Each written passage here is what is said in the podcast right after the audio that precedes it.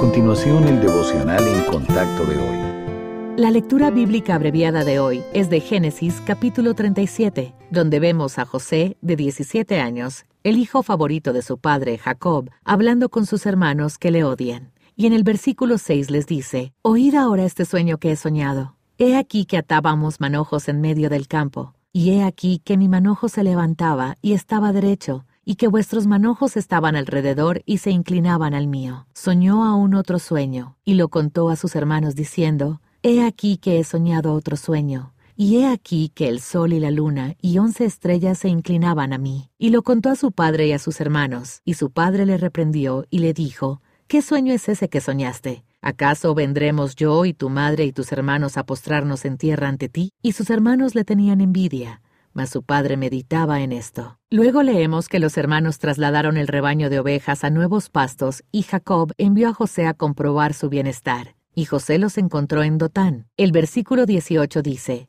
Cuando ellos lo vieron de lejos, antes que llegara cerca de ellos, conspiraron contra él para matarle. Y dijeron el uno al otro, He aquí viene el soñador. Ahora pues, venid y matémosle, y echémosle en una cisterna, y diremos, alguna mala bestia lo devoró y veremos qué será de sus sueños. Cuando Rubén oyó esto, lo libró de sus manos y dijo, No lo matemos.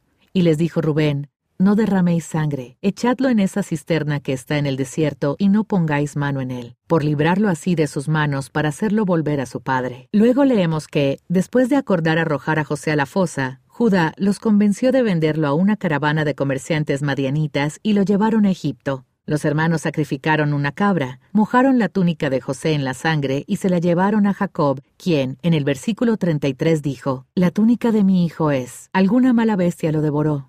José ha sido despedazado. Entonces Jacob rasgó sus vestidos y guardó luto por su hijo muchos días, y dijo, Descenderé enlutado a mi hijo hasta el Seol. Y lo lloró su padre. Y los madianitas lo vendieron en Egipto a Potifar, oficial de Faraón, capitán de la guardia.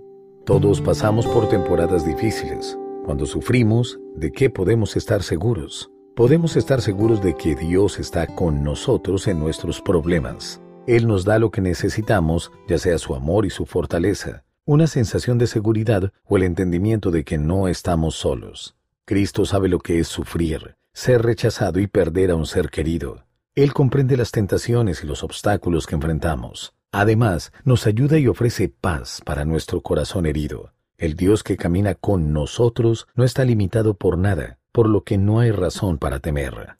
Además, podemos estar seguros de que Dios tiene un propósito al permitir tiempos difíciles. En el libro de Génesis, José no podía ver las intenciones de Dios cuando sus hermanos estaban conspirando contra él, y nosotros tampoco, la mayor parte del tiempo. Pero José conocía el carácter del Señor y confió en él a través de las muchas pruebas que se le presentaron. Y la fe de José fue recompensada cuando rescató a su familia. Estamos llamados a tener fe. Eso significa que debemos creer en las promesas de Dios, incluso si nuestras circunstancias nos aturden. Cuando los problemas se le rodeen, recuerde que Dios nunca le dejará ni le desamparará, y sus buenos propósitos siempre se cumplirán.